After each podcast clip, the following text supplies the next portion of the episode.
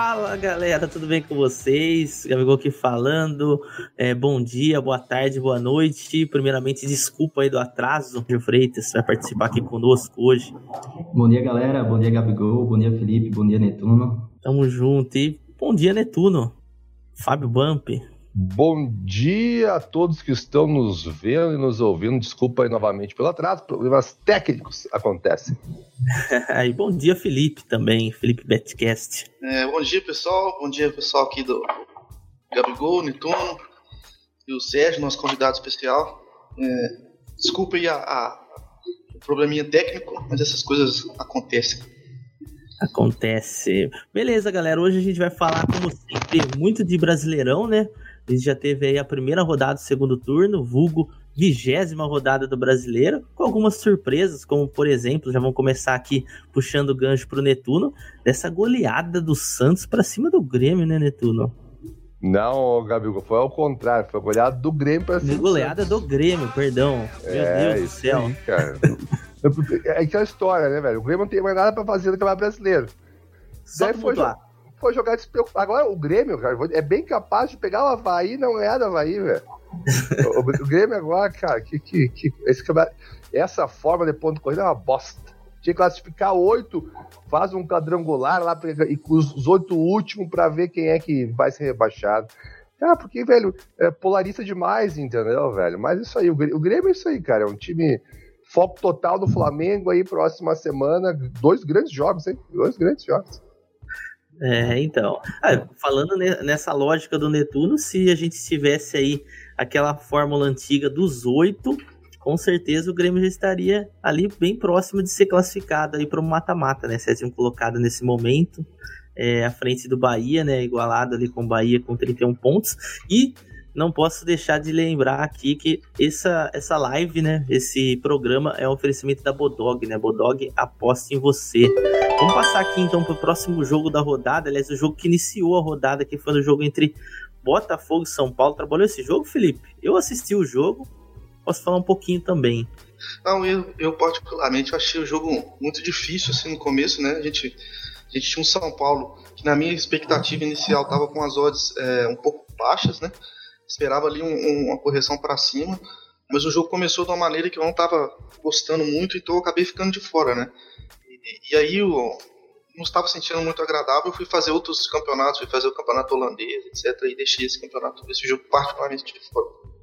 Pois é, eu assisti o jogo, cara, e eu achei até que o um jogo bem partido mesmo, é muito mais movimentado até que eu imaginava.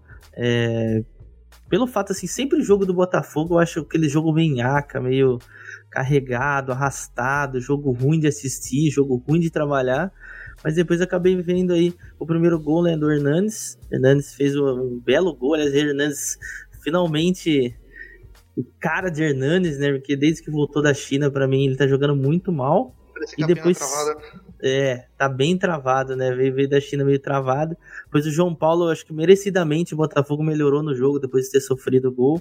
Conseguiu empatar no primeiro tempo, e lá no finalzinho, o São Paulo, né, que tentou mais, foi coroado aí com a vitória, com o gol do Pablo aos 92. Ele é um gol bem esquisito, bem feio, mas que faz valer aí três pontos pro São Paulo, que tava aí meio que pressionado nos seus. Dos, da, dos últimos resultados ruins que vem tendo aí no Campeonato Brasileiro, né? Verdade, Gabriel. Eu entrei nesse jogo no menos 0,25 para o São Paulo. Só que eu já estava desacreditando porque o São Paulo não estava jogando nada. Errando muito passe. É, mas no finalzinho já tinha até saído da televisão, fui almoçar, que jogou 11 horas, né? Aí eu ouvi o gol do Pablo e acabei comemorando. Mas o São Paulo não mereceu esse, essa vitória e acabou diminuindo a pressão aí do, do São Paulo, do Hulk e dos jogadores também, né, para as próximas rodadas. O Sérgio, aproveitando sua participação aqui, aproveitando que você fez esse gol, queria te perguntar, você acha que essas últimas performances do São Paulo mudam um pouco sua visão pro, pro longo prazo deles no Campeonato Brasileiro? Você vai ter mais cautela na hora de fazer uma entrada a favor do São Paulo? Ou você acha que o time vai melhorar de fato?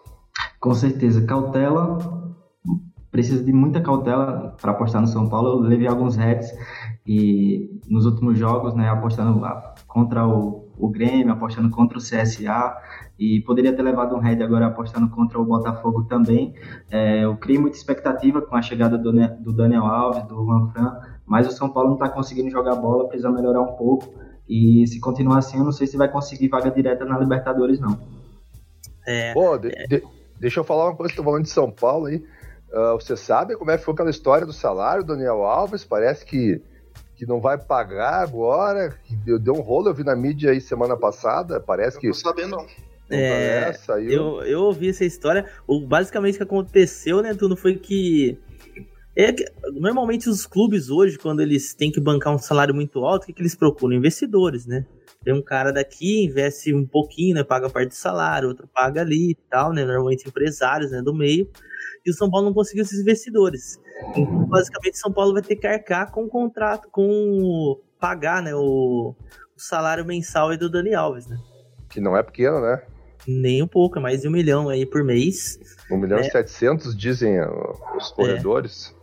Então, cara, loucura, né? Para campeonato brasileiro, para uma equipe que há um bom tempo que não vence um título de expressão, né? De uma vez foi ganhar a Copa Sul-Americana, né? No jogo que não terminou, ainda com o Lucas erguendo a taça, o Rogério Ceni ainda era até era o, o Lucas está no Tottenham. o Lucas está no Tottenham. Foi antes de ir pro Paris Saint-Germain. Caramba, velho. Né? Do, do... Exatamente, o jogo contra o Tigres que não terminou, né? O jogo que não, não terminou. terminou né? é, foi uma porradaria e tal, polícia no, no vestiário, os caras do Tigres falaram, ah, não vou subir e tal, e o jogo acabou 1x0 São Paulo, se eu não me engano. Doideira, né, cara? Doideira. Ô, é um investimento vê, grande. É, é, um outro absurdo essa forma. O São Paulo é com baita investimento, baita elenco, já também não briga pelo título, cara. Então, cara, putz, que é, triste. É ruim demais essa forma de pontos corridos, cara. Ah, eu gosto. Mas vai brigar de foice segue, então. ah, cara, essa... tem um programa só falando desse daí, pontos corridos ou mata-mata. Ô, ô, Sérgio Brito, pra você, pontos corridos ou mata-mata? Vou botar ele na, no meio da fogueira aqui agora. Não, e principalmente pro contexto do apostador, né? O que, que você acha melhor? Cara, é. eu acho melhor pontos corridos, principalmente para fazer as entradas Panther. Eu acho que já tem a Copa do Brasil, agora vai chegar a Supercopa do Brasil também, que é no mesmo estilo. Uh. eu fico a favor do Brasileirão no pontos corridos. Fica melhor para apostar. A Copa é mais complicado. Pô, os caras convidam o cara, vai vir e ficar vaiando o cara do programa. É foda, né? É você, né, tu tá vaiando, né? Cara, os caras. Cara, né?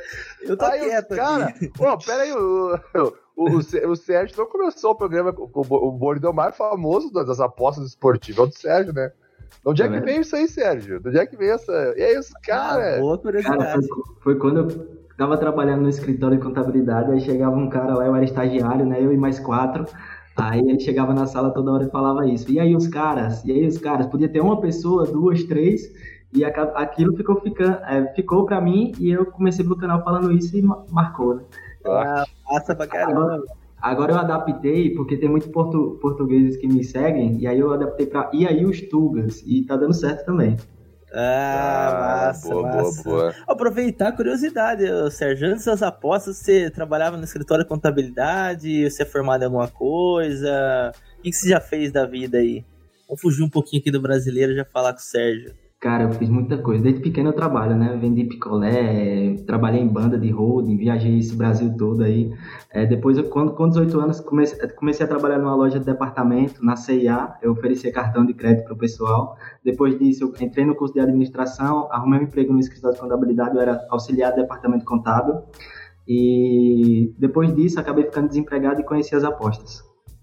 Pô, massa demais, massa demais. Essa, era, era banda do que essa parada aí que você fazia de holding? Cara, banda de arrocha. É isso. Hã? O que é uma banda de arrocha? Cara, é um ritmo muito popular aqui no Nordeste, principalmente aqui em Aracaju. Ah, massa. Então já viajou aí o mundão, aí sim. Depois a gente vai falar um pouquinho mais do Sérgio Freitas e falar mais de aposta também. Mas vamos voltar pro brasileiro. Mais Pô, um pera aí, de deixa eu agradecer a galera. Hoje, hoje eu sou o, o, o, hoje eu sou atendente de telemarketing do Betcast, eu estou responsável pelo chat aqui. Eu quero agradecer as 208 pessoas que estão nos vendo. Obrigado a todos. Oh, se inscrevam aí no canal do Betcast e deixa um like maroto. Vai, Gabigol, taca a. Vamos falar agora aqui de Cruzeiro e Flamengo. É nada, nada diferente né, nesse, nesse jogo. né? Flamengo vencendo, Gabigol fazendo gol. Aliás, uma coisa diferente. Na hora da comemoração do hoje tem gol do Gabigol, ele fez em Libras, né, velho? Fez em Libras, ele até falou que foi uma homenagem e tal. E mais uma vez, gol do Gabigol. E a única lei que funciona nesse país, chamado Brasil, é a lei do ex. Ponto. Novamente, a saída. Aproveitar que, que esse jogo eu fiz, né? É, fiz com muita atenção. E eu achei, na minha visão, assim, até mandei pro pessoal que trabalha comigo e tal. É, assim, cara, se o Flamengo começando a dois contra o Flamengo, isso tá errado, não tá não, cara? E eu achando que tava errado, começando o jogo, o Flamengo com a posse de bola, no primeiro lance já chegou com perigo, no segundo o Cruzeiro tentando sair pro jogo, eu falei assim, cara, isso aí não, tá muito bom pro, pro Cruzeiro não. E eu acabei pegando o Beck, sabe aquele Beck que não dura um minuto, sabe? Gol, foi, foi isso, assim, sabe? É, e, e, depois, que outra coisa que eu queria falar desse jogo foi muito que a sensação de que eu tenho é que o Flamengo tá começando a ficar um pouco pregado, não sei, não sei da visão de vocês, assim, sabe? Eu até que tô começando um pouco a mudar as minhas fairlines, assim, pro confronto é, contra o, o, o Grêmio, né? Na Libertadores. Hã? É porque Você falou do Grêmio, o Netuno já. Não, é porque, para mim, na minha visão antes, o Flamengo era bem favorito em relação ao Grêmio. Só que agora eu tô começando a ver um Flamengo um pouco mais pregado, assim. Já são os últimos dois jogos que eu vi do Flamengo. O Flamengo tá com. É, começa a fazer um estilo que não é muito parecido, né? Que o Flamengo antes era sempre aquela, aquela intensidade absurda, sempre procurando gol, fazer gol, né? E agora já, a gente já vê um time que que baixa mais o bloco, que dá a bola um pouco mais para o adversário, que deixa o adversário jogar, que tá indo mais na boa, sabe? Não tá com aquela intensidade absurda que, que, eu, que eu pelo menos vi no começo do, nessa, no começo dessas sete jogos seguidos de vitórias no Campeonato Brasileiro. É porque se aquele time mantivesse aquele, se o Flamengo mantivesse aquela postura, cara, era realmente muito difícil parar esse time do Flamengo. Então acho que isso que eu preciso ver se é muito mais a questão mental dos jogadores de, de, de se pouparem para enfrentar o Grêmio, né?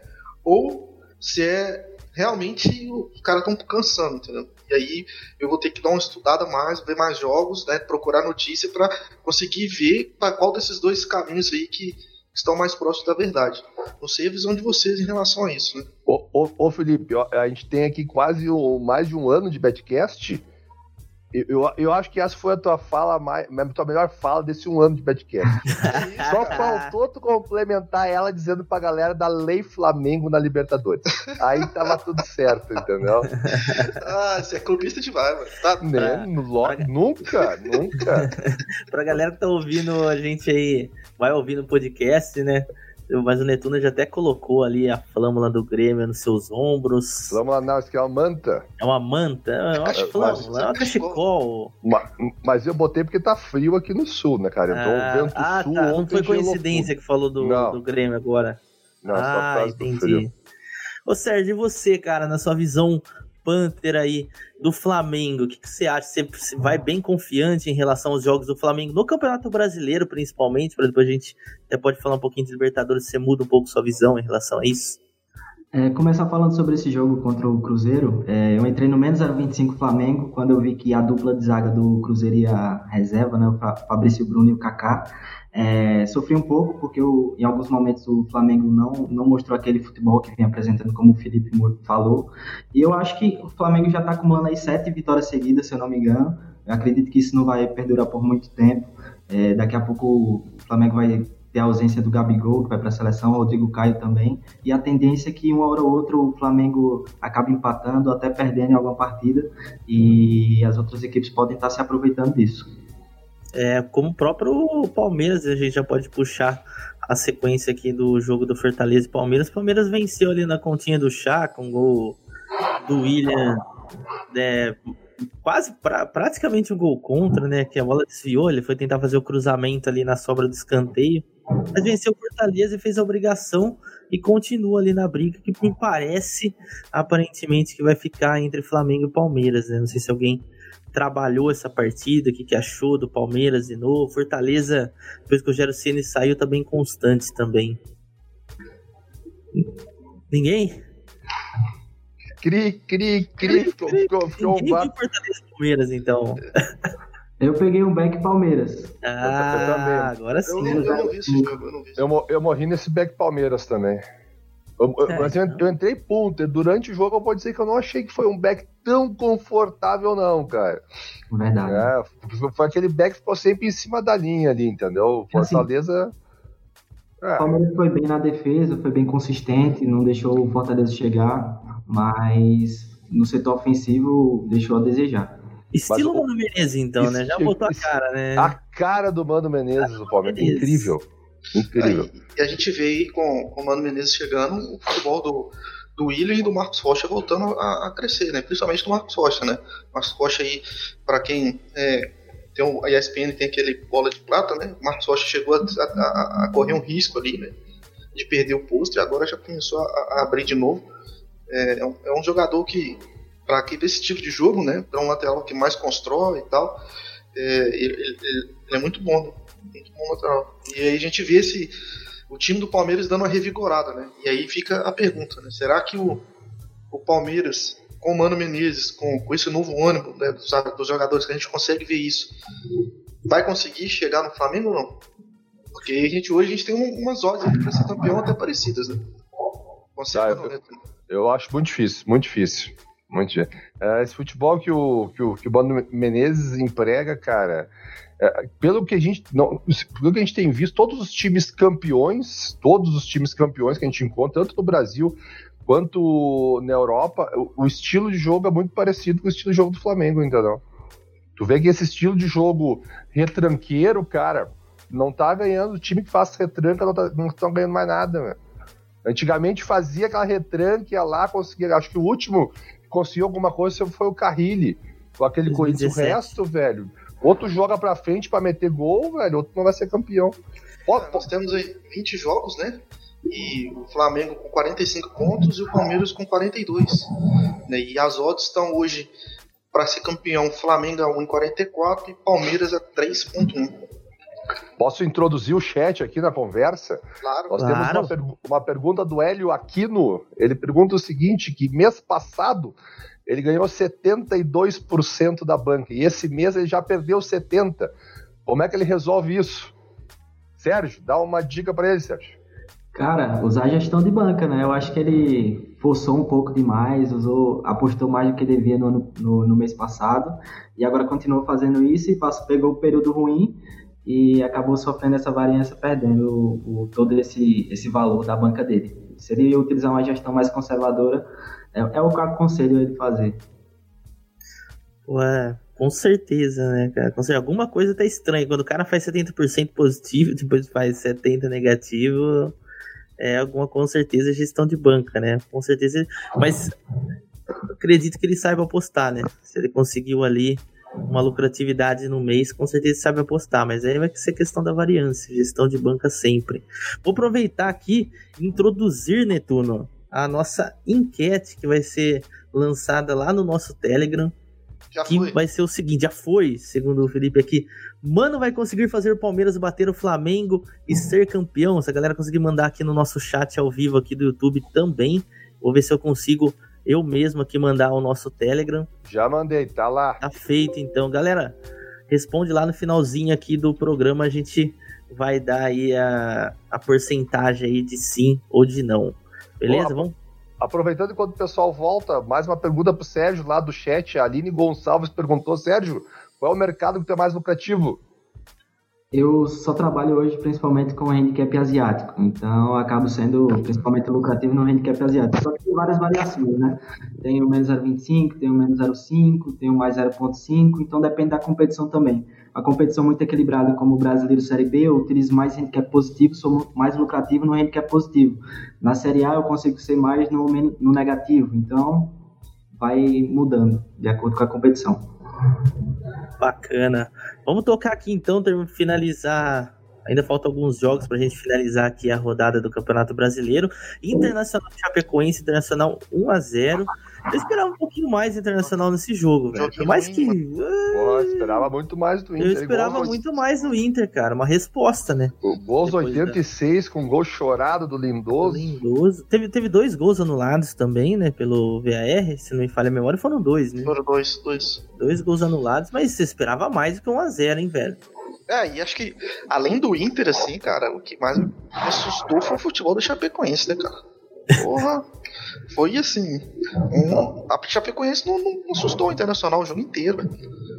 E aí fica a dica aí para quem para quem gosta de trabalhar esses, esses jogos mais ruins, né? Principalmente de equipes que, que estão lá embaixo. É, historicamente, né, estatisticamente, já dando a dica aí, os times que estão lá embaixo, né, disputando para não cair, os que acabam não caindo são os que têm melhor ataque né? Justamente porque quando os times que esses times que estão lá embaixo, uh, os que só ficam defendendo, por exemplo, como o Havaí, como o Chapecoense e como o CSA, que agora está começando um pouco, um pouco a mudar, né? É, eles acabam perdendo, né? A gente chegou a comentar, acho que isso foi no programa passado, né? Na última segunda, né? Que o, no próprio jogo do CSA mesmo, quando os times ficam muito baixando muito bloco, ficam só dentro da área, etc. A margem de erro é muito pequena, né? E eles vão errar, né, cara? E aí eles não têm esse equilíbrio, né? Então acaba prejudicando bastante. Então, é, por exemplo, times aí que Goiás teoricamente tem um bom ataque, né? Que acaba chutando muito, né? O Fluminense com o Diniz tinha, né? Um bom ataque, mas com o Oswaldo Oliveira aí, não sei o que, que vai acontecer com esse Fluminense. O Cruzeiro também tem a perspectiva de melhorar o ataque, né? Que tá muito ruim. Então, assim, é, falando dessa briga de descenso aí, na minha opinião, nós temos aí uma vaga para três times, né? Que seria Fluminense, Cruzeiro e Goiás, né? Porque eu acho que a CSA, Havaí e Chapecoense já, já abraçou, né? Não sei, não sei a opinião de vocês. É, eu queria até puxar. Esse, esse é um gancho interessante pra gente falar com, com o Sérgio. Uma situação como essa, Sérgio, que você vê que, por mais que o Internacional tenha perdido a final da Copa do Brasil, não jogou tão bem ambos os jogos, precisa dar uma resposta né, no jogo seguinte contra o adversário que claramente a gente sabe que tem uma qualidade técnica muito inferior. Você normalmente uma odd em 40, você pega essa odd ou você vai para um handicap negativo para o internacional fazer uma vantagem maior que um gol, ou você não faz nada, vê o jogo ao vivo, enfim. Qual é a sua análise em relação a uma situação como essa que foi entre Internacional e Chape? Para essa partida, pela motivação que tinha o Internacional jogar dentro de casa, fazer as pazes com a torcida, eu, fiz, eu vi que teve uma promoção ali para os sócios, parece que ninguém pagou nada, só fez o check-in e assistiu o jogo gratuitamente. É, a motivação era alta e a linha do jogo estava no menos 1.25, né? Só que tínhamos o menos 1 com odd de 1.77 ou 1.74, acabei fazendo essa aposta e eu não pude acompanhar o jogo, estava na praia é, e aí via a notificação do gol, gol do, do Internacional, aí comemora, aí depois anulado. Gol do Internacional, comemora, anulado de novo. E aí só no finalzinho conseguiu marcar, tive um void nessa, nessa partida, mas eu não forcei. Se eu tivesse entrado no menos 1.25, eu sabia que eu, que eu iria estar forçando. É um, é um campeonato muito esticado, é um, um mercado muito esticado que eu não costumo entrar. Eu prefiro pegar no live um menos um. Ah, boa. É, Brasileirão é. Por mais que a gente às vezes pegue algumas equipes muito melhores aí, é muito superiores tecnicamente, às vezes não consegue fazer essa grande vantagem, né? Inclusive a gente até mandou também um esse esse menos um aí do Internacional tá lá no, lá no clube também. Eu imaginava que o Internacional faria pelo menos dois gols aí de diferença na Chapecoense, decepcionou, principalmente por questão desse fato, né? Até porque foi um time que jogou somente ele, né? Não jogou com tanta qualidade, mas praticamente não, não foi ameaçado, né, pela Chapecoense, que grande chance de cair nesse ano, né? E falando em cair, vamos falar de CSA e, Ce e Ceará agora, né? CSA venceu o jogo. Felipe, chegou a ver? Netuno, Sérgio, vocês viram essa partida? Essa partida eu não vi, eu vi o gol do Carlinhos, só que foi Viu? Eu olhei boa parte, eu tinha uma, uma posição ali a favor do CSA. É, essa vitória do CSA, cara, vou dizer o que é. Poderia ter perdido. Poderia ter perdido, ganhado ou empatado. Mas, cara, é aquele jogo meio. É, pá, cara, parecia aquela briga de cego, entendeu? Quem acertou foi o CSA, acertou a primeira ali e ganhou o jogo, entendeu? É. Mas, cara, e pior, estádio lotadaço, né? É coisa linda, cara.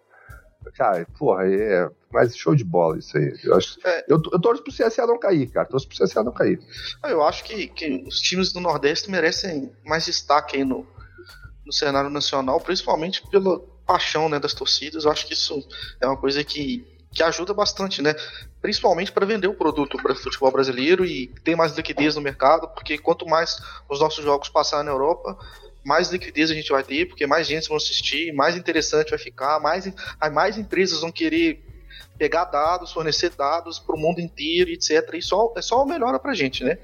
Falando um pouquinho desse jogo do CSA e Ceará, e Ceará, e Ceará perdão, que o Netuno falou, é, a gente, quem joga cartola, viu aí, ah, o Jordi fez tantas defesas difíceis, fez 23 pontos, etc.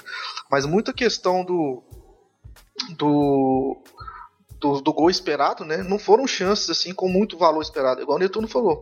A, o vento poderia ter caído para qualquer lado. Né? A gente teve o CSA com 0,98 e o Ceará com 1,09. Então foram muito próximos.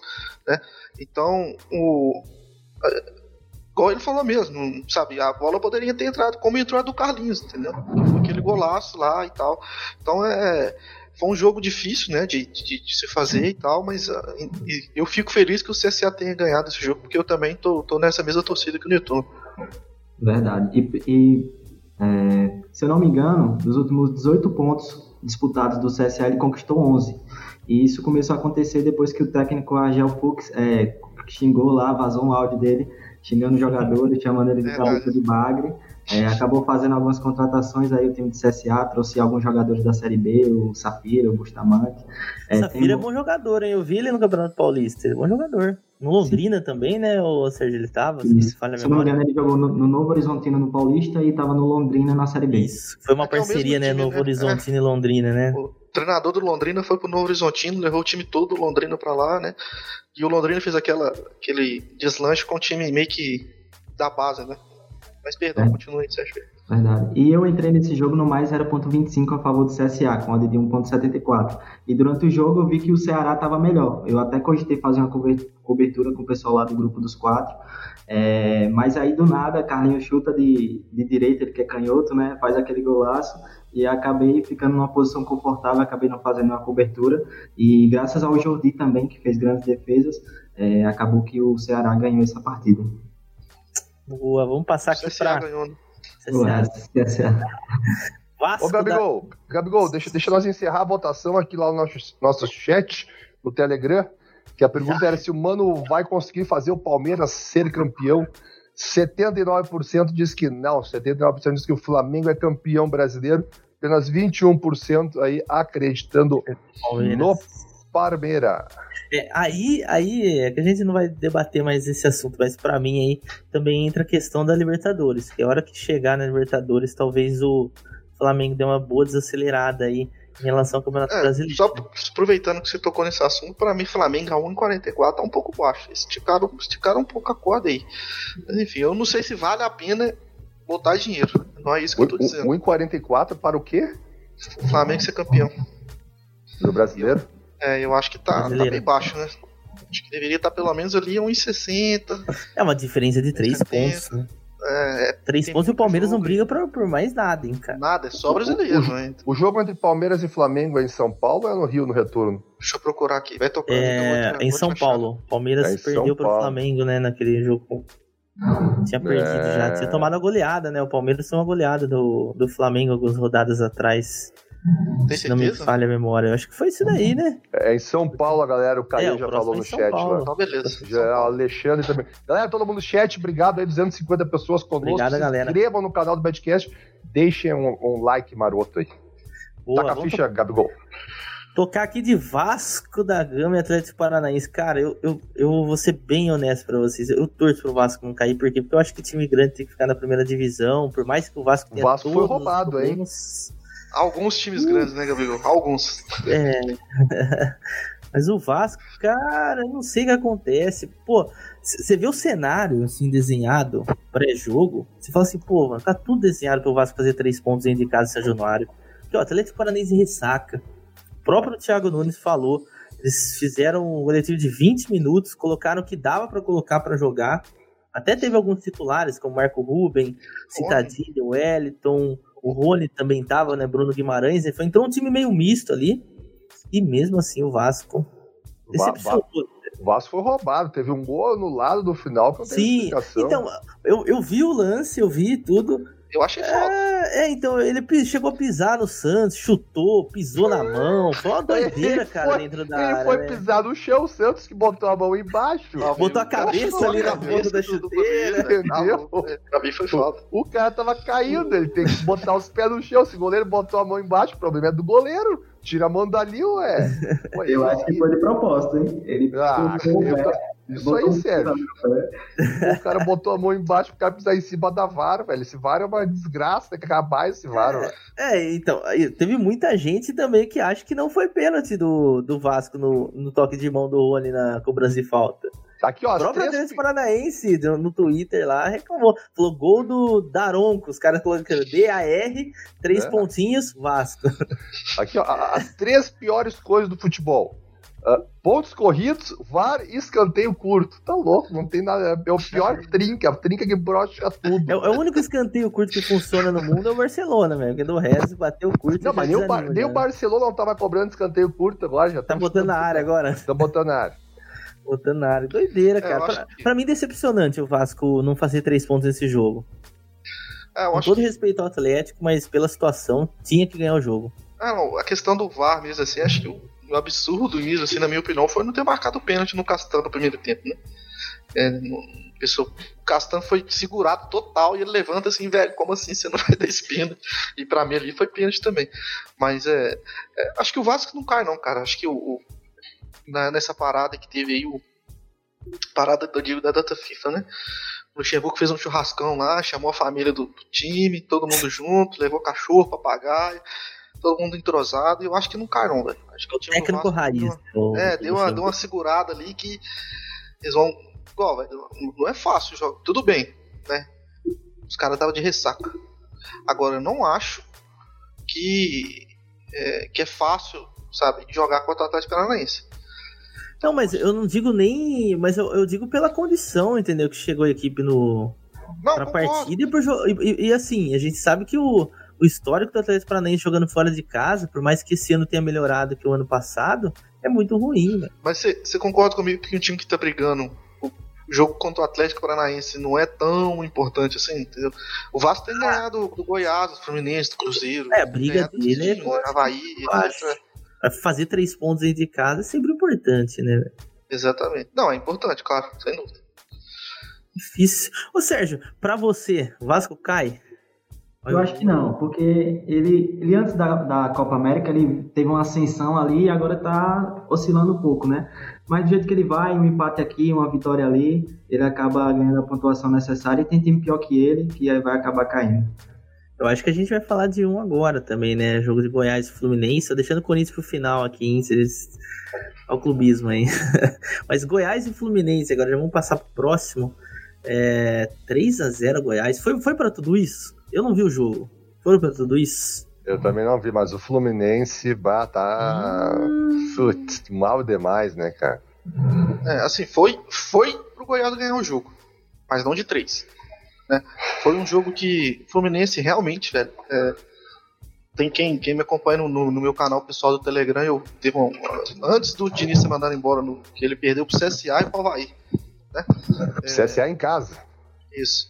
Que aí que eu expliquei algumas coisas que eu tava achando que tava acontecendo e tal com o Fluminense. Mas o Fluminense tinha uma questão boa que era que criava muita chance. Era o time que criava muita chance. E aí, cara, fizeram aí a proeza de, de contratar o Oswaldo Oliveira. E o que, que era bom no Fluminense não é mais bom. E o que era ruim continua ruim. Então o time piorou bastante na minha, na minha visão de jogo. E é um time aí que, que tá, velho, muito, muito, muito propenso a cair de divisão, velho. A situação não tá fácil no, no Fluminense não. Tá e, e, outra, Felipe, o meio-campo com Nenê e Ganso. Ah, o terceiro gol ontem, cara, você vê o, o Nenê, ele errou um passe ridículo e ficou, de, ficou puto e não voltou e tal. O cara enfiou na, na, nas costas da zaga e já, já cavou em cima do, do, do irmão do Alisson tá morto, filho. É assim, é. olhando o XV, por exemplo, a gente vê aqui que o Fluminense é um time que a gente conhecia por gerar quase duas, dois gols esperados por partida. Nesse jogo gerou 0.34. 0.34. E, e, e, o Goiás teve 1.55. Você faz a simulação disso em mil jogos, 70% das vezes o Goiás ganharia o jogo. E era um confronto importantíssimo pro Fluminense. O Fluminense e Goiás são dois times ali, entendeu? geral no chat aqui baixando a lenha no Fluminense, dizendo que o Fluminense vai cair, não tem jeito, cara. Isso é um time antipático, né? Ele Se é cair, complica a situação, hein, gente. Televisão da Série B é baixa, é 8 milhões, se eu não me engano. É. Então, é, a Mas o... cai drasticamente, É que o futebol de, de hoje em dia a gente vê que é um futebol, cara, de, de intensidade, né? O cara tem que jogar pum pum.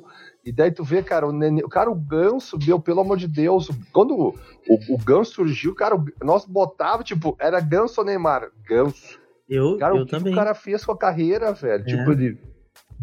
Parece eu jogando pelado aqui, cara. Quando eu erro o passe, eu não volto. Eu digo, ah, cara, Deixa é. os caras correr, né, mano? É, deixa, os caras correr. correr. o Ganso faz igual, velho. Que isso, Ganso. E Pô, o detalhe, de, detalhe desse jogo aqui, dois detalhes interessantes, né? Novamente, Rafael Vaz fazendo gol no Ganso, né? Dois jogos, dois gols. E o detalhe mais curioso ainda: Rafael Vaz tem mais gols que Paulo Guerreiro, Ricardo Oliveira e outros atacantes do Campeonato Brasileiro. Tem quatro gols. Machuca, coração. Dá pra acreditar? Dá pra acreditar nisso? Machuca, Impressionante, é, né? Impressionante. Vamos agora passar dois pro último. Dois golaços. É. Dois golaços. Vamos passar para Corinthians e Bahia, né? Que eu deixei pro final, né? Melhor a gente deixa pro final, brincadeira. Mas eu deixei para falar desse jogo aqui, que é o jogo que eu assisti, né, velho? Então eu já vou começar falando aqui. Achei que o Corinthians começou num bom ritmo, né? Super pressionado. Teve protesto de tudo quanto é lado, né? Protesto no CT, protesto contra o Carilho retranqueiro e tal. E o Corinthians entrou ali com uma equipe com praticamente todos os seus titulares, né? ausência maior ali do Danilo Avelar na lateral esquerda, o Carlos Augusto começou o jogo. O Corinthians fez um jogo bom, mas claro, dando sempre espaço pro, pro Bahia. Aí que tem ali alguns problemas de arbitragem nesse jogo. Primeiro, teve um lance muito claro de pênalti pro Bahia. O cara foi no VAR, para mim, pênalti pro Bahia, o juiz acabou não, não dando. Foi ridículo, foi ridículo. ridículo. E logo na sequência também foi um toque de mão dentro da área, né? Isso daí é muito questão de critério, não dá nem para discutir muito. Pênalti pro Corinthians na sequência, gol do Wagner Love. Aí chega o segundo tempo, o Corinthians estava naquele jogo meio morto. E aí acontece um lance ali dentro da área que praticamente ninguém reclamou, né?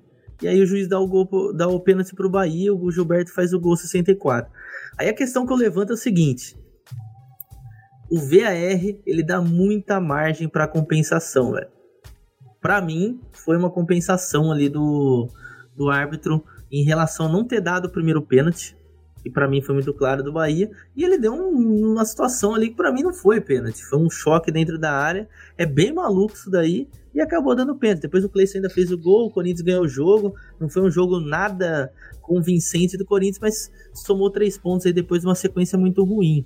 Tô vendo o Sérgio ali olhando com, com aquele olhar, Ups. E aí, Sérgio, o que, que você achou? Em relação a tudo, né? Em relação a tudo do jogo.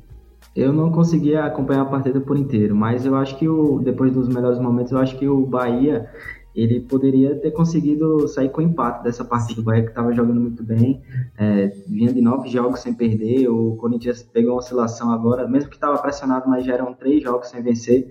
E de, depois dessa polêmica do, do VAR também, é, eu cogitava fazer o mais 0,25, só que eu fiquei feliz por não fazer nada nesse, nesse jogo. É, é um jogo bem difícil, né, cara? Porque para mim era um jogo morno, que sairia ali entre um gol e nenhum. No fim das contas, ainda bateu um over 2,5, né? É bem estranho, cara. Hoje em dia, é, qualquer aposta aí a favor do Corinthians ou contra o Corinthians é, é muito estranho. Não consigo analisar mais o Corinthians. Olha que eu assisto o Corinthians toda hora, né, velho? Mas enfim, ele tá lá, né? Tá no bolo. Tá em quinto no bolo ali. Gabriel, falando do, do pênalti do, do Bahia, né, o próprio Roger Machado disse que ele se sentiu envergonhado, que ele não comemorou, porque foi claramente compensação é. a favor do Bahia. Né? Isso é uma coisa que a gente não vê, né? Um treinador falando aí que o time dele foi, de certa forma, favorecido, né? Porque ele reclama bastante desse primeiro lance, que foi pênalti, né? E o juiz não deu. E aí ele, ele, ele justamente fala isso, né? Porque tem, quando a gente, dentro do futebol, tem a questão do game state, né? Que é o estado do jogo. Então quando a gente sabe que um, se um time abre 1 a 0 contra o Corinthians, aí o Corinthians é, vai ter que se mudar completamente o estilo de jogo. A gente sabe que ia ser muito mais favorável para o Bahia jogar, etc. E essas coisas afetam, né, velho? Essas coisas modificam bastante o resultado da partida. E aí ele estava justamente falando sobre isso, né? Que, que foi um jogo foi tão claro que o juiz foi lá depois, deu um pênalti que não foi, que ele não sentiu, que ele se sentiu envergonhado pênalti que o juiz deu, porque não foi pênalti. E isso é uma coisa que a gente nunca tá acostumado a ver e eu achei muito, é. muito interessante. Isso, isso é coisa muito das antigas, né? Da gente ouvir, já ouvi. O próprio Emerson Sheik já, já falou, ele não, obviamente ele não contou qual foi a partida, mas ele falou que já chegou o árbitro para ele que acabou errando, sabe, durante o jogo, e chegou para ele e falou: "Cara, cai na área que eu vou dar um pênalti". Isso daí acontecia muito também. Essa famosa lei da compensação, né?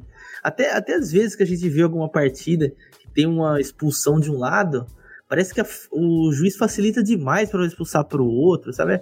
Cara, tem umas coisas muito estranhas, né? Muito estranhas. Lógico que isso daí nada é provado, mas com VAR é muito mais fácil de fazer uma compensação, né, velho? É chamar o VAR ali, um lance é, interpretativo, como foi o caso do pênalti do Bahia, e dar o pênalti. Ponto teria sido muito mais bonito se tivesse dado o primeiro, né? E, e aí tava tudo normal, né? Tudo tranquilo.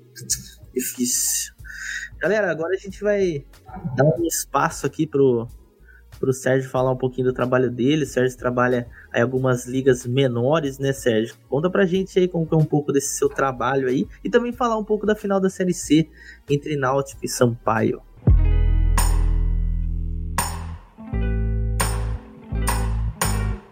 Eu trabalho com futebol brasileiro, né? Desde a Série A, Série B, Série C, D, campeonatos regionais, campeonatos de base também, e acabo tendo o maior sucesso, uma maior lucratividade nos campeonatos nordestinos e também nas, nas competições de base, principalmente o Brasileiro Sub-20.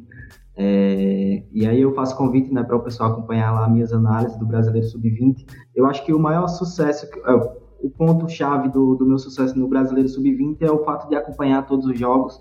É, os jogos, a, rodada acontece sempre às 15 horas, nas quartas-feiras, e eu acompanho todas as partidas, e o que me leva a ter uma maior noção do que aconteceu no jogo e o que esperar para as próximas partidas. Então, eu sempre trago aí a análise do Brasileiro Sub-20, que está sendo liderado pelos times cariocas, né? O Vasco, Flamengo, Palmeiras também também está muito bem, mas o que deve ser levado em consideração nessa competição são os oito primeiros, porque depois é, é mata-mata, é e aí os oito primeiros é que avançam na competição, e aí acaba não dando tanta importância para quem está em primeiro, segundo terceiro, e sim os oito em geral. É, e na Série C, nós temos aí o futebol nordestino em ascensão, né? É, teve um grupo somente com times nordestinos, foram dez no total, e nós tivemos três clubes que subiram da Série C para a série, série B, são eles Confiança, Sampaio Correia e Náutico. Esperávamos mais do Botafogo da Paraíba, que começou o ano com tudo e acabou ficando de fora do mata-mata. É, e o campeonato da Série C é um campeonato bem equilibrado. Está se aproximando muito da Série B, que é um campeonato muito equilibrado, na qual você, é, fazendo entradas nos handicaps positivos, você tem uma maior taxa de acertos. E eu percebi isso também na Série C desse ano. E a gente vê o futebol nordestino crescendo cada vez mais. Pô, massa, né? Eu vi, vi a tabela aqui da Série C, né? São bastantes equipes do, do Nordeste, então provavelmente a gente vai ter aí novamente na Série B. Série B você faz bastante também, Sérgio? Ou faço, ali? Faço, ali eu acho difícil de análise, hein, cara? Cara, eu tô me encontrando agora na Série B. Eu senti um pouco de dificuldade porque eu, eu tava levando o que eu faço na Série A. Na Série A, às vezes eu pego um handicap menos esticado no live. Só que na Série B você não pode atuar dessa forma. Você precisa ir pro outro lado e puxar um handicap positivo. Assim você consegue ter mais sucesso. Ah, então, tá vendo aí? Fica Ô, a dica aí pra galera é... que trabalha essas ligas. Até que Queria saber de você como que você faz para obter informação, né, sobre esses times da Série C, é, é, sub-20 principalmente, né? Como que, como que você consegue se preparar para poder trabalhar, visto que nem, nem sempre você vai poder ter stream para esses jogos da Série C, do sub-20 também. Com, e, e, a gente sabe que apostar do ponto precisa de volume, né? Precisa de ter muitas apostas para poder fazer a banca girar, etc. Como que você gerencia isso, né? Como que explica para a gente aí, principalmente para a galera que acompanha aqui, que é mais europeu, mais futebol de elite, né, brasileiro e tal, que a gente tem muita gente que fala que ah, não trabalho futebol Série A porque eu não consigo, é muito imprevisível, entendeu? E eu, eu particularmente, o campeonato que eu ganho mais dinheiro é o Série A, por exemplo. Então, queria que você explicasse, apresentasse pra gente um pouco como que é esse seu trabalho em relação a isso, como que é a preparação, para o pessoal também entender que, velho, é, não é só nas ligas grandes que tá o dinheiro, né? Explique Sim. gente. Aqui no futebol brasileiro eu consigo encontrar com mais facilidade odds desajustadas. É, e a busca por informação acaba sendo nos grandes portais, Globo Esporte, tem o futebol interior também. É, claro que não dá para acompanhar todos os jogos, não tem cobertura, mas esse ano a Série C ela passou a ser transmitida pelo Dazon e a Série D, essas competições menores como o Brasileiro Sub-20, tem o Maicujo, que é um stream gratuito também que transmite essas competições pequenas e é possível acompanhar essas partidas por lá. É claro que para apostar em, em muitas competições, como eu aposto hoje, são mais de 40 no geral, desde Carioca da segunda divisão, Paulista Sub-20, Paulista Série B, tá rolando a Copa Fares Lopes agora, que é o campeonato, a Copa do Ceará. Então é preciso ter um network para que você possa trocar essas informações, tá conversando com o pessoal que mora lá no Ceará, conversando com o pessoal do Rio Grande do Sul, para que você possa trocar informações. Eu passo informação do futebol sergipano da segunda divisão, o cara tra traz para mim informações sobre o futebol catarinense e um acaba ajudando o outro e assim conseguimos ter uma noção do, do campeonato de uma forma geral e é muito importante esse network para poder trabalhar com, com essas competições brasileiras. Pô, bacana. Aproveitando aí que você é forte no sub-20 tem algum jogador assim que, que chama atenção de você assim que você acha que em curto prazo vai subir e vai, vai ajudar bastante a equipe dele? Algum jogador assim que chama atenção ou não? Tinha o Thales Magno, que acabou de ser promovido para o, o, o, time titular do, do Vasco. Tinha o, o Renier também do Flamengo, que estava indo muito bem, estava despontando ali na artilharia. Mas hoje temos alguns jogadores, como por exemplo o artilheiro do Fluminense, que eu esqueci o nome, que, que tá jogando muito bem também, e aí vai surgindo esses jogadores para o profissional. É, que no sub-20, assim, esses jogadores eles acabam desequilibrando mais, né? Isso é até uma pergunta, se isso é verdade, né? A gente tem esse. É, por exemplo, você pega um jogador muito forte, por exemplo, igual o Thales Magno, o Reinier, que a gente sabe que, pelo menos, esse eu acompanho pela seleção, já vi várias vezes, etc que ele no, no contexto sub-20 é um cara que é forte, né? A gente tem, por exemplo, Lulinha, que foi muito bem no sub-20, a gente tem o exemplo do Carlos aqui do Atlético também, que era muito bom jogador, mas quando sobe não consegue performar, né? Então, no sub-20, esses jogadores, eles realmente desequilibram bastante, mesmo você, você usa isso no, durante sua aposta ou não? Com certeza. Eu fico sempre atento aos portais e, e ao site dos clubes que tra trazem essas informações sobre os desfalques. E aí fala, tal jogador é desfalque, eu vou procurar saber sobre determinado jogador, é, se ele é importante para o elenco ou não. Assistindo também, acabo enxergando isso e eu dou meu peso dentro das análises é, se o jogador é desfalque ou não, se foi convocado para a seleção. Hoje, os jogadores que atuam no sub-20 podem ser convocados para a seleção sub-20, para a seleção sub-17, e tem que ficar atento a isso e dar os pesos necessários para esses desfalques. Bacana demais. É. Posso contar uma, uma, passagem sobre essas divisões inferiores que eu tive faz acho que uns dois anos? Claro. Eu, eu conheço muita gente no meio das apostas. E, e um cara nunca falava comigo, né? Um amigo meu aqui que e daí ele me ligou, cara, me ligou, é tudo, não sei o que, tem que fazer uma entrada aqui, uma bet boa, vai que vai dar certo, de qual é. Cara, se não me engano, era Rio Grandense contra um. Cara, era dois times Série B do Gaúcho aqui. Eu digo, cara, que, que, que loucura, por quê? Não, não, vai, vai, back, porque eles vão ganhar, porque olha o que aconteceu com os caras. Os caras iam de ônibus, era uma viagem de 400 quilômetros de ônibus, e o ônibus quebrou, não sei o que aconteceu no meio do ônibus. Os caras tiveram que dormir dentro do ônibus, chegaram lá, tipo assim, duas horas antes do jogo no estádio. Disse, velho, é muito provável que os caras estão de virada, sem dormir, não vão conseguir jogar. E de feito, cara, o outro time botou uma sacola nos caras, então. Eu achei muito interessante, porque isso é o tipo de network que o Sérgio citou, isso tu, cara, não consegue pegar. É muito difícil, como é que tu vai pegar isso? Não vai sair no, no Jornal Nacional, ah, os ônibus estragou. É, é, isso aí é é a especialização no, nas ligas e nos times, né? Acho, é, achei muito e, bacana isso. E essa parada que o Netuno falou é interessante porque, querendo ou não, é, eu, eu, pelo fato de ter feito o scout aí, agora tô meio devagar, mas eu fiz. Eu fazia praticamente equipes do interior, e era campeonato sub-20, era Série C, Série D do Campeonato Brasileiro, que eu ia nos jogos e dali para baixo, a Paulista Série B, né, que é a quarta divisão do Campeonato Paulista e tudo mais. Eu tive muito essa experiência, eu percebi, cara, é, ali você vê a realidade mesmo do Campeonato Brasileiro. Brasil, velho, cara, é, é 1% ali que consegue ganhar um salário justo, do restante, velho, é salário muito pequeno. Já vi cara aquecendo no campo, porque no vestiário tava muito quente, o cara chegando em cima da hora, jogo atrasando porque o ônibus quebrou. Ixi, várias coisas. E uma da. A Conetone contou uma experiência, tem uma experiência junto com o Jonas Caetano, que vocês devem conhecer também, o Sérgio deve conhecer. Que na minha cidade, normalmente a gente tem a Copa São Paulo Futebol Júnior. E o Jonas, ele, ele manda muito bem no campeonato e tal. E ele falou para mim, falou, Gabriel, seguinte, velho. É, o, eu conversei com os caras aqui da, da nossa cidade e tal, que era a equipe da minha cidade que ia jogar, e eles vão eles vão poupar porque eles já estão classificados. Então, eles já tinham um contato, entendeu? No jogador lá de dentro, falou, cara, o técnico já falou que vai poupar pra gente ir pra próxima fase aí inteirão. Dito e feito, velho. Então, uma informaçãozinha ou outra, o cara já sai muito na frente em relação às linhas. E quando eu vi as linhas, eu fiquei, eu falei, cara, doideira, velho. Doideira, doideira.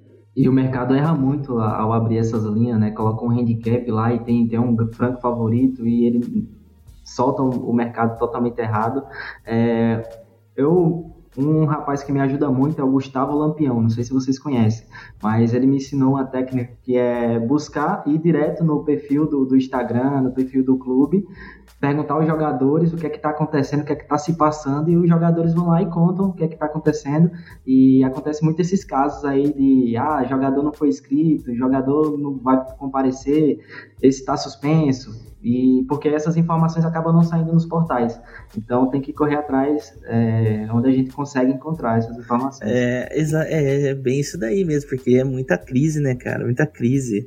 A gente te, ó, teve um tempo que eu tava fazendo scout no Mojimirim, e um dia antes, né, o Mojimirim, para quem não sabe, é a equipe que o Rivaldo foi presidente, né, tem um rolo do caramba lá, é um estádio gigantesco até para o tamanho do time, e tava rolando vários problemas lá internos, que teve um dia antes, os caras dispensaram três jogadores importantíssimos do elenco, os caras tomaram a sacola dentro de casa, eu fui fazer scout nesse jogo, eu fiquei sabendo de tudo isso na hora que eu cheguei no estádio, né, e doideira, cara, e normalmente eu sempre olho as linhas né, de curiosidade quando eu vou para esse tipo de evento, né? Mas é muito louco, cara. Às vezes é, é, é, a questão da informação, né?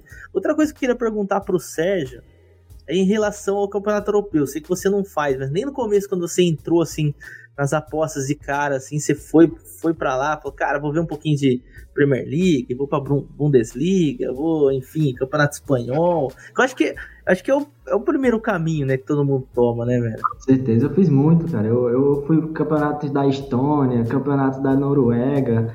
Eu passei muito tempo fazendo apostas nesses campeonatos, apostando em gols. E depois eu fui enxergando onde era melhor, né? Focando mais no futebol brasileiro e fui deixando de lado. Até que esse ano, de janeiro, eu passei a fazer somente futebol brasileiro. Ah, isso é da hora. Posso trazer uma informação, Gabigol, complementando o que tu falou? Claro. Uh, puxei aqui, eu tinha visto essa matéria esses dias. 82% dos jogadores profissional no Brasil ganham menos de mil reais por mês. 82%. Depois 17% ganham até 5 mil e vai sobrar apenas 3%. Olha o número.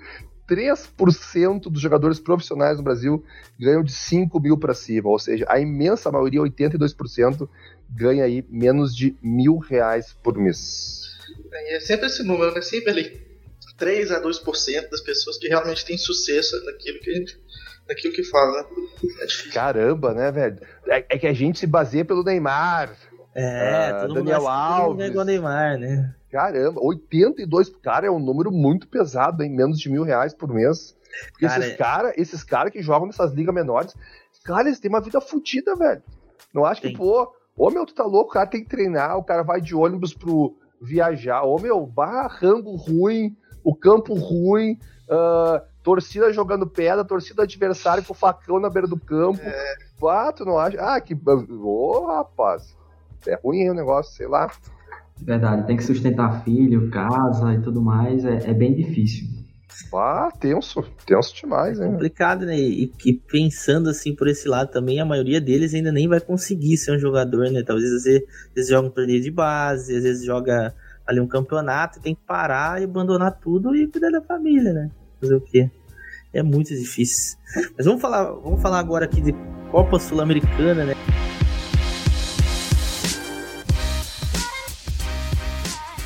Agora falar um pouquinho do futuro, né? A gente já falou bastante do brasileiro, conversamos bastante com com o Sérgio Freitas aqui também.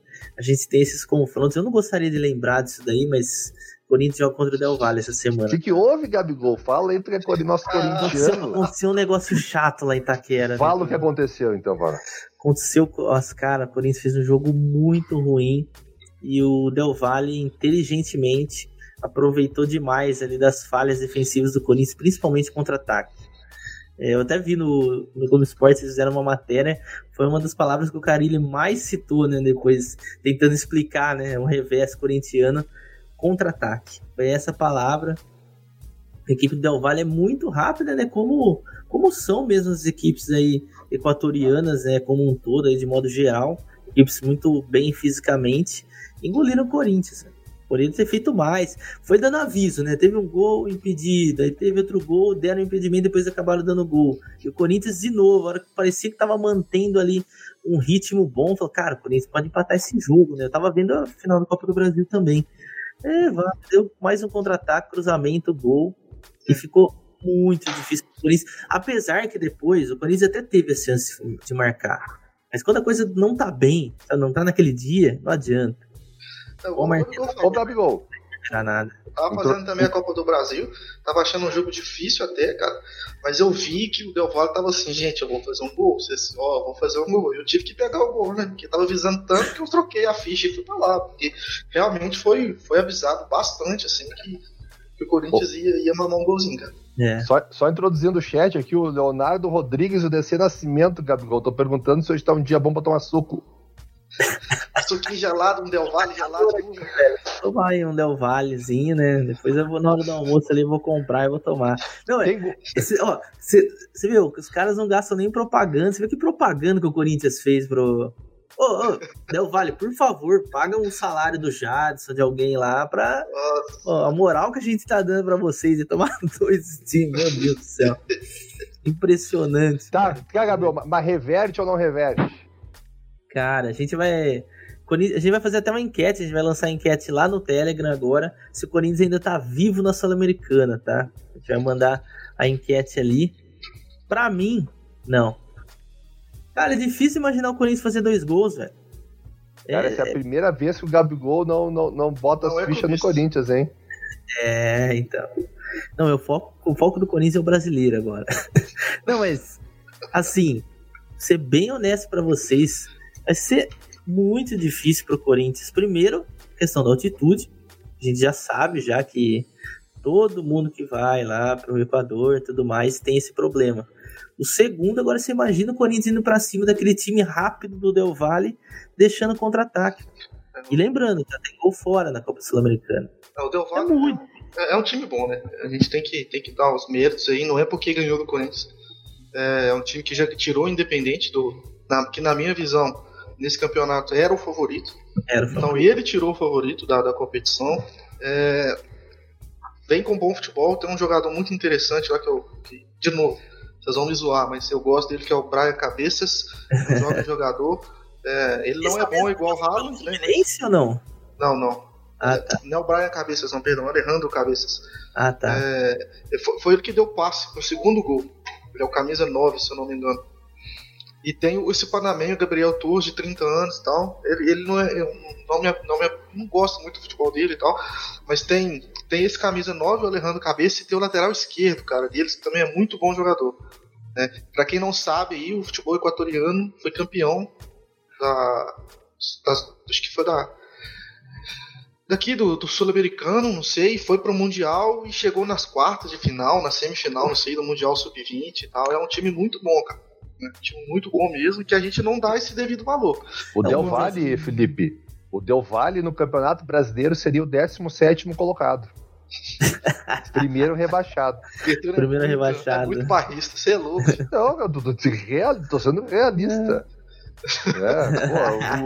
pô, o, o Corinthians é muito mole, cara. Não pode, velho. Não pode tomar dois do Del. Foi Não tem chance. vergonhoso o Corinthians fez, né? Dentro de casa ainda. Que, é dificilmente. Por mais que o Corinthians jogue mal, às vezes, vários jogos, é difícil ver o Corinthians perder dentro de casa. Mas uma, uma diferença de 2x0.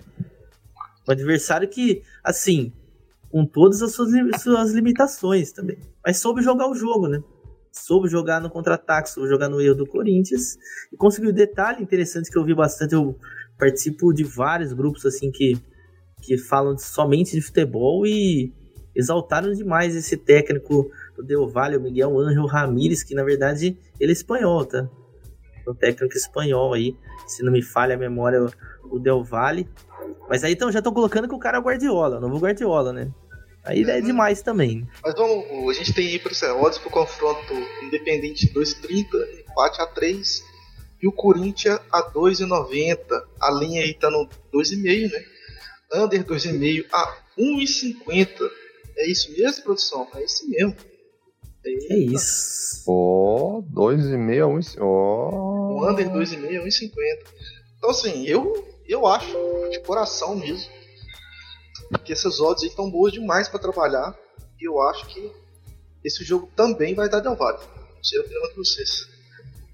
Uh, a cara do Sérgio. Sérgio não, não mete a mão na Sul-Americana, não, né, Sérgio?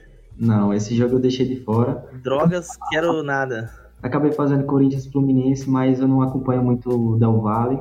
É, também não acompanho a partida e eu acho que vai ser um jogo bem difícil para fazer análise e aposta. Eu acho que ao vivo talvez seja melhor para buscar alguma coisa. Você é, você é jogo over um e meio, velho. É, over eu um meio.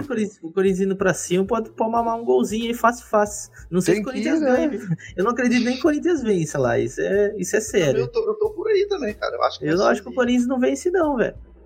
O Corinthians tá muito mal, muito mal. Cara, muito. se o Gabigol tá falando que o Corinthians não ganha porque o negócio tá sério. Eu sou um cara sério. bem otimista normalmente, né? Dessa vez eu tô... Tu é o cara mais clubista que eu conheço, Gabriel. Quê? Olha, olha o que tá falando. Eu nunca vi um cara tão clubista que nem o Gabigol, ah, velho. Não, aí agora, agora eu tô me sentindo mal. Vou ah, começar a me policiar, falar, hein, velho. Falar em policiar. Aí, ó, a gente tem Atlético Mineiro e Colônia nessa segunda semifinal. Antes de você falar, todo mundo tava esperando uma final, né? Corinthians e Atlético Mineiro. Não sei não, hein? Não sei não se os dois não classificam. Vai ficar os dois na semifinal, velho. Eu tenho Dutch, eu tenho Dutch na, na sessão americana, que era. Peguei nas. Enfim, eu botei também no meu canal do Telegram. É 60% se o Galo for campeão, 50% se der Corinthians e 5% se der Del Valle e o Colom, velho. Aí vai o Atlético. e o Corinthians não passa nem fudendo. A situação é, do Atlético tá melhor, né, cara? É, uma vitória é simples aqui. Vitória já, já simples Galo, garante, né? Odds Bodog aí pro jogo, tá, galera? Atlético Mineiro a 1,62, empate a 3,45, odds do Colom a 5,5. Felipe, que você conhece pra caramba aí de Atlético Mineiro aí. Cara, Vitória fácil? Não, não, não, sei se vai ser tão fácil, não. Eu, é, eu não sei se a gente. É difícil o jogo, vou explicar por quê. Porque o Colón entra muito no esquema que o Atlético não conseguiu vencer os últimos jogos, né? Que é parecido com o Inter, né?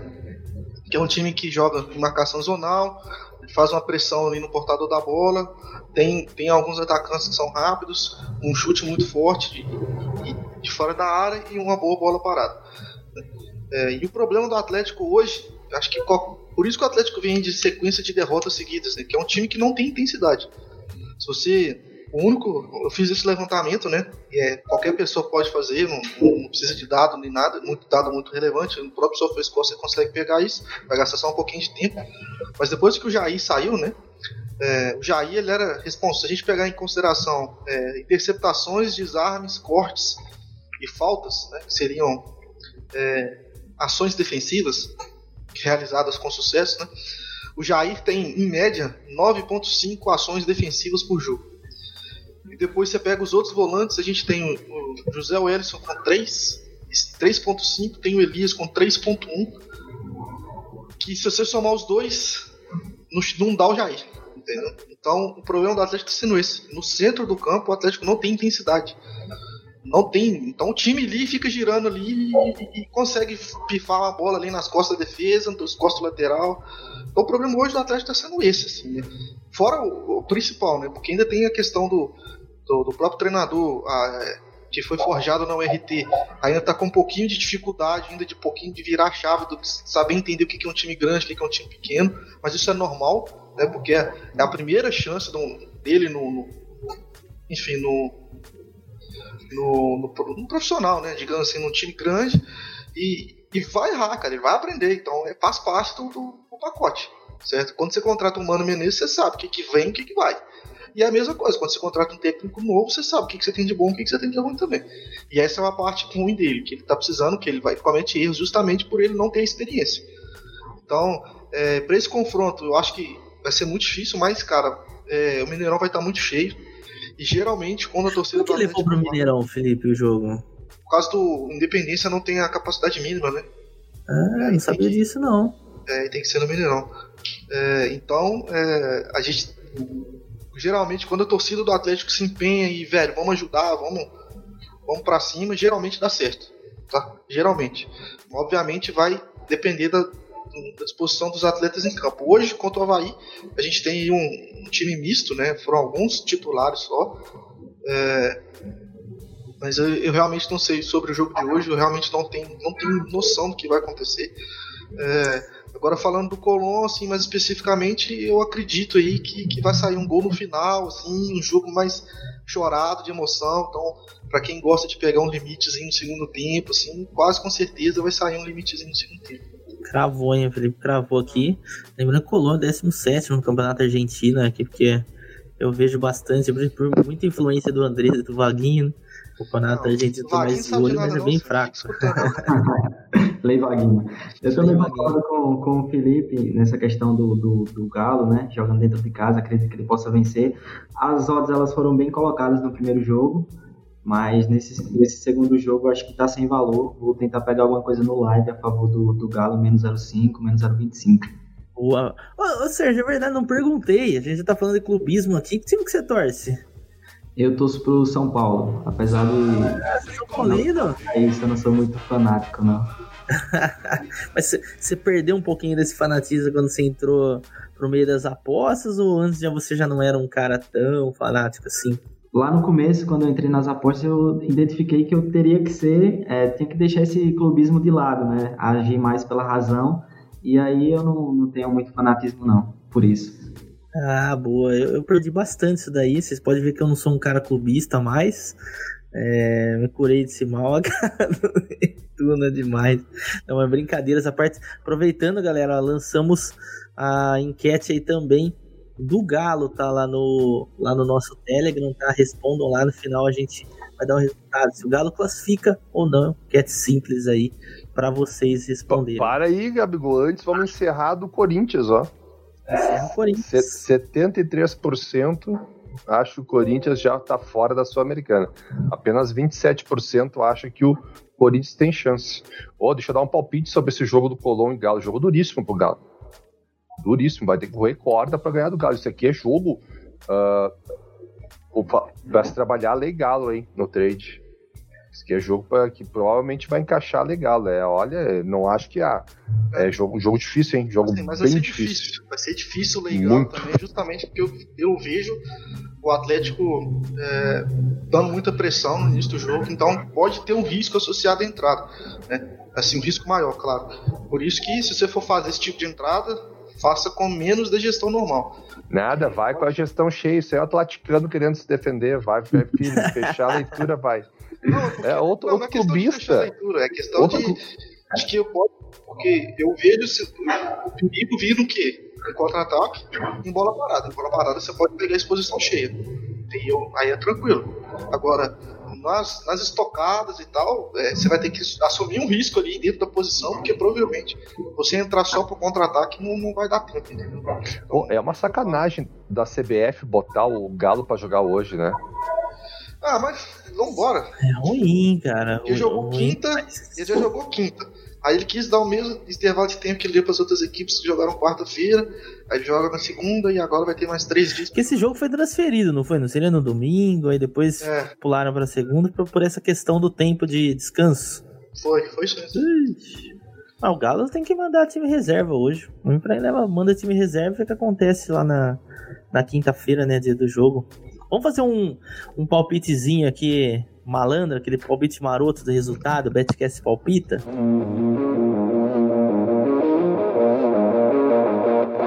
Começar aqui com o nosso convidado, Sérgio Freitas. Começar com o jogo do Corinthians. Independente Del Vale e Corinthians, resultado exato aí, Sérgio Freitas. Vou ficar com 1 a 1 1 a 1 boa. Netuno. 2 a 0 Corinthians apos pênalti. É isso, hein, Neto? Obrigado. Felipe Fernandes. Cara, acho que vai ser 1x0 Del Valle. 1x0 Del Valle. Pra mim dá 1x1, tô com o Sérgio Freitas também. Acho que o Corinthians faz um gol, toma um gol e vai ficar por isso mesmo. Agora, Galo e Colom. Sérgio. 1x0 Galo. No finalzinho. Chorado, né? Chorado. Classificação chorada. Netuno. 2x1 Galo e vai pros pênaltis. Que é isso, hein? Felipe Fernandes. 1x0 Galo. Boa. Ô, Netuno tá querendo ver pênalti em tudo quanto é lado, né? Quando, Ah, não é, o time, quando é time dos dos outros, né? É, Eu, eu, eu, eu, eu tô com uma estratégia boa. O Baiano me passou uma estratégia boa. Martinguei os pênaltis. Ô, rapaz, é uma maravilha. A banca sobe, que é uma loucura. Na hora que dá errado, é uma. Boa. E agora o último assunto que a gente tem É pior, aqui pra. Só pra deixar claro, se for piada, tá, gente? Só no Não, meio. Não leva a foi. sério, hein? Pelo amor Não de Deus. foi piada. Ah, não não. Os caras tão firmes, os caras tão firmes no martingueiro nos pênaltis lá. É no pênalti errado, tá ligado? É no pênalti errado, não é no Ah, não pênalti certo. Ah, Pega uma odd de 13 carambada e daí fica mais barato, entendeu? Mas, cara, é loucura, é massa, é massa. É bacana. Quem quer uma, uma emoçãozinha aí, quem procura isso aqui, é é uma, é uma boa estratégia. uma boa Eu não estratégia. recomendo, não. Já deixei claro aí, isso é coisa do Netuno. Não é do Não, não, não, não, eu também não recomendo, tô dizendo que a galera faz, tá aí, né? Tá, entendi. Só, só tá relatando aí um, um fato, né? Só tô relatando. E agora, pra finalizar, e eu já vi a galera que tá acompanhando a gente aqui ao vivo no chat no YouTube, já falando sobre isso, a gente tem que falar sobre o prêmio do The Best.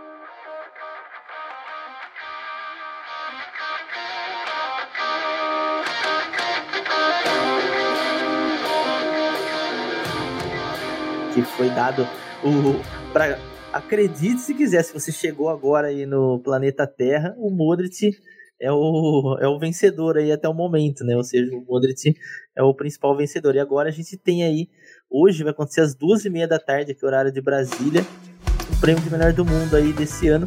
Van Dijk, Cristiano e Messi são os finalistas aí. Eu quero, eu quero uma opinião de todos vocês em relação a isso. O Sérgio, você, você não aposta em campeonato europeu, mas você assiste, né?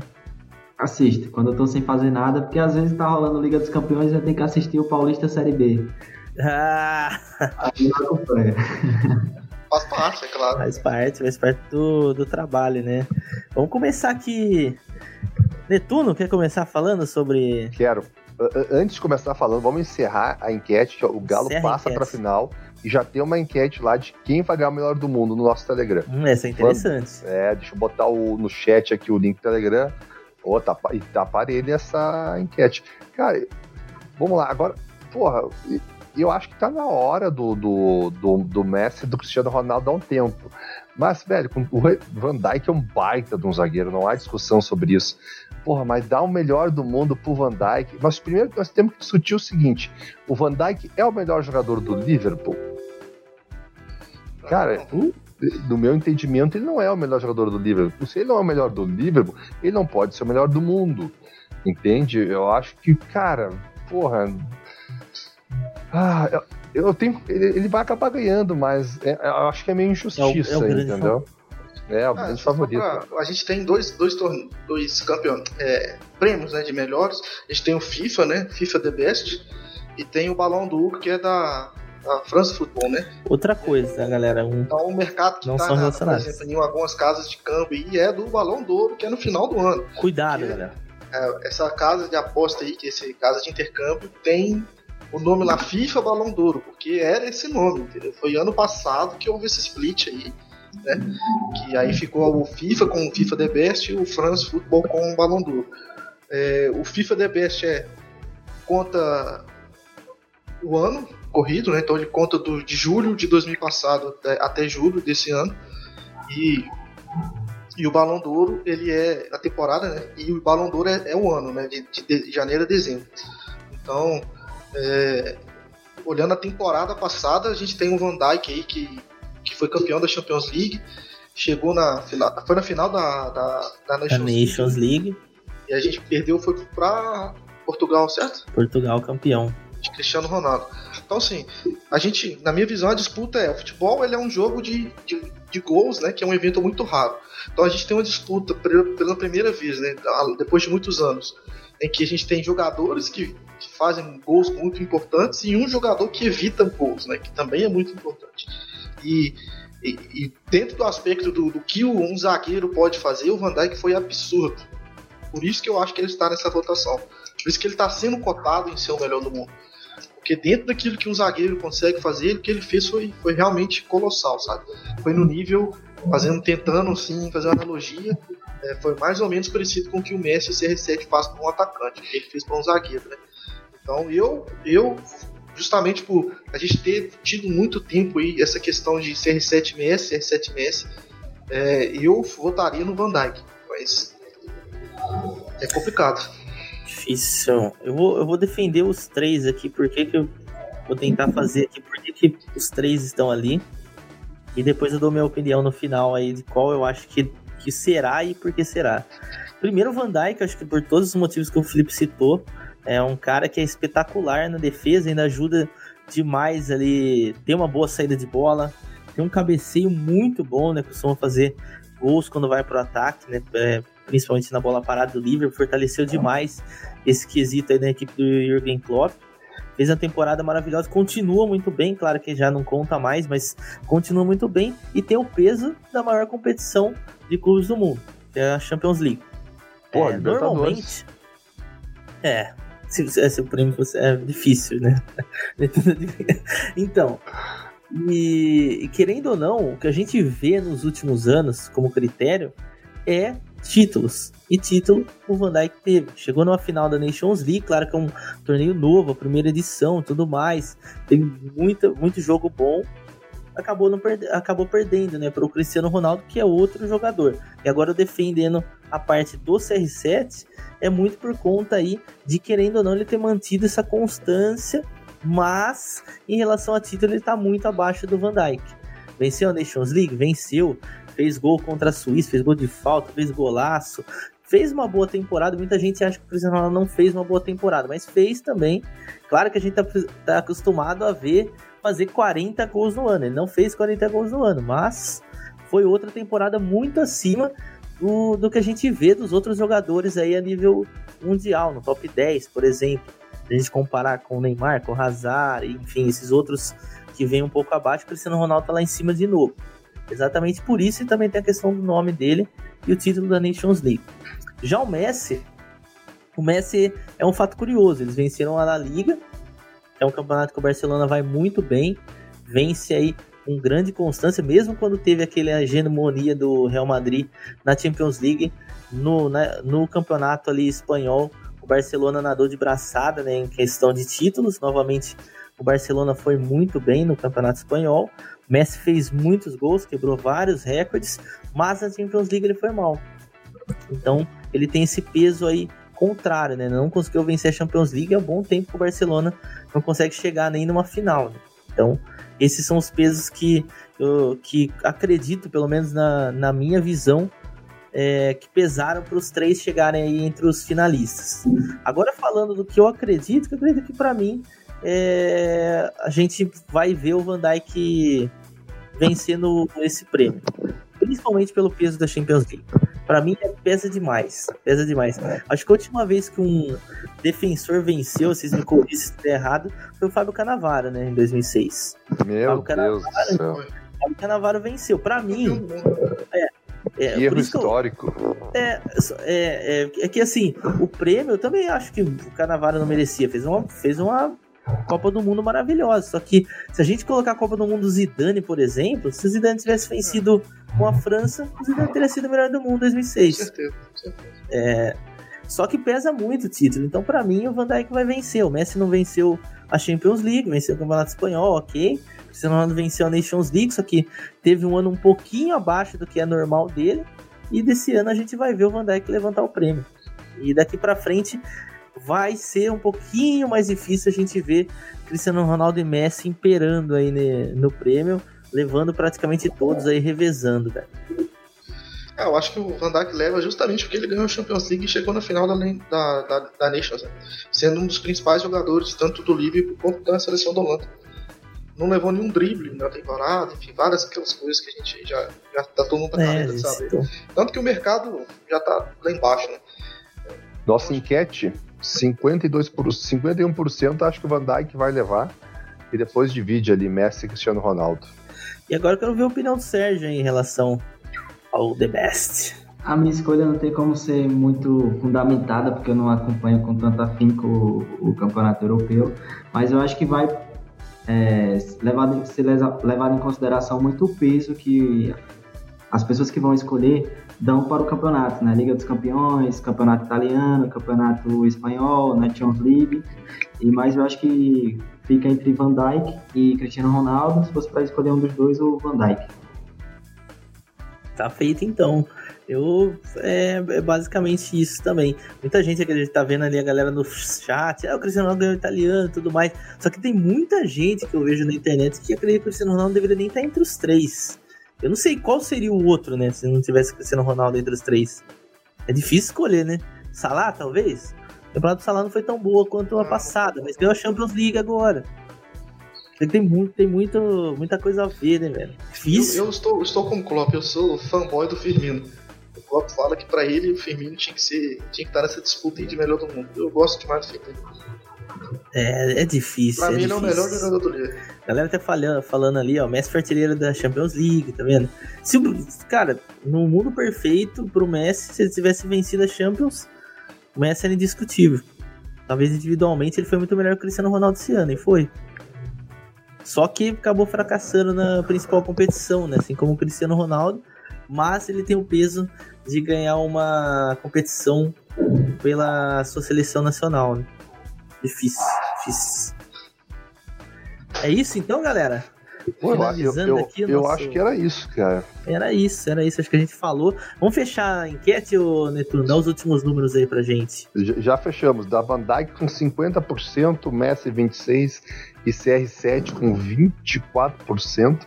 Nesse prêmio que, sinceramente, é uma bosta esse prêmio de Madrid. é, depois que eles deram pro Modric, perdeu um pouquinho a credibilidade, né? Ah, pra começar, que é, é uma escolha europeia, né? Não é uma escolha de melhor do mundo. Sim. Então, cara, ah, eu, ah, eu cagando andando com esse prêmio aí. Depois que eles deram pro Canavaro, que isso? Vai dar prêmio pro Canavaro. Mas assim, agora. É, é, é, estranho, né? A gente num futebol que é coletivo ficar dando prêmios individuais, né? É meio estranho. É, não tem nada a ver. É, Aqui, ó, o, o, Gustavo Lampião matou. Cebolinha não tá nesse prêmio de melhor do mundo. Aí, aí, aí não tem não tem validade nenhuma esse prêmio se o Cebolinha não tá ali, cara. Esse, esse que eu penso. Tá feito, então. Obrigado, Gustavo. Gustavo matou o charada.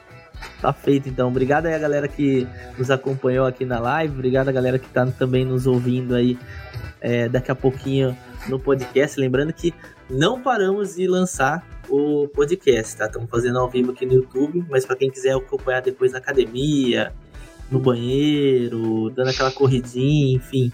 A gente vai estar tá aí sempre disponível nas melhores plataformas de podcast aí do mercado. Obrigado primeiramente então ao Sérgio Freitas aí, dê suas palavras finais aí no programa, dê suas redes sociais, enfim, todos os seus contatos para a galera que quiser é, ir acompanhar o seu trabalho. Quero agradecer pelo convite que vocês fizeram para mim, né? É, dessa oportunidade para que o pessoal possa conhecer meu trabalho.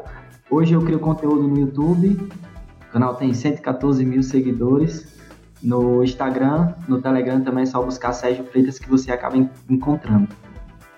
Tá feito então. Fala, fala seu bordãozinho pra finalizar, vai. E aí, os caras? E os ah, caras? O, o, o, pessoal pediu muito no chat aqui, Sérgio, não sei se dá pra fazer, pra te cantar uma roxa. Não.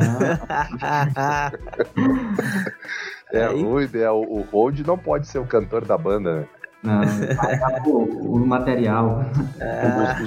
O, o, o, Sérgio, que foi o primeiro, a primeira pessoa a ter um canal com mais de 100 mil inscritos uh, do âmbito das apostas do Brasil. Show de bola, hein? Tem outra ah, pessoa? Não, é só ele por enquanto. Olha, né? Tem algum outro, Sérgio?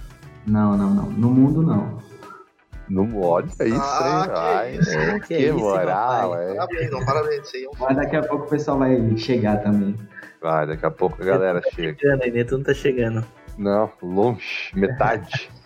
Obrigado, Netuno, então. Palavras finais do, do mestre Fábio Wamp. Obrigado nada, cara. Tô aqui por obrigação. Não, valeu, galera. O prêmio sem o Cebolinha pra melhor do mundo não tem validade nenhuma. E era isso, cara. é isso. Felipe Fernandes.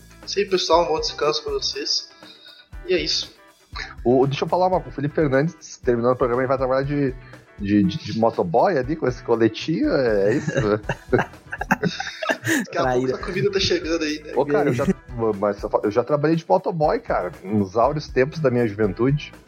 Ah, não- tem jogo, a gente faz uns delivery. Cara, É. moto- eu, tava, eu tava de Uber do Theo Borges semana passada aqui também. Aí esse aí é pesado, hein? hein? Aí Esse sim, é carrega- carregando uma carga valiosa, hein, Netuno? Carregando, mas o pior é o seguinte, também golpe. O Theo me pagou os Uber ainda até agora. Ah, Nem, nem estadia, né, Neto? fica aí, fica cobrando isso cara. aí, fica cobrando Pensa isso aí. prejuízo. Hashtag Telgolpeiro. Telgolpista mesmo. então. Fechou então, galera. Eu quero lembrar novamente aí que esse programa é um oferecimento da Bodog. Bodog aposta em você. E logo menos estaremos aí com a nossa próxima edição. Obrigado a todos aí que nos acompanharam. Obrigado, Netuno, Sérgio, Felipe. Tamo junto. Grande Valeu, abraço a todos. Valeu.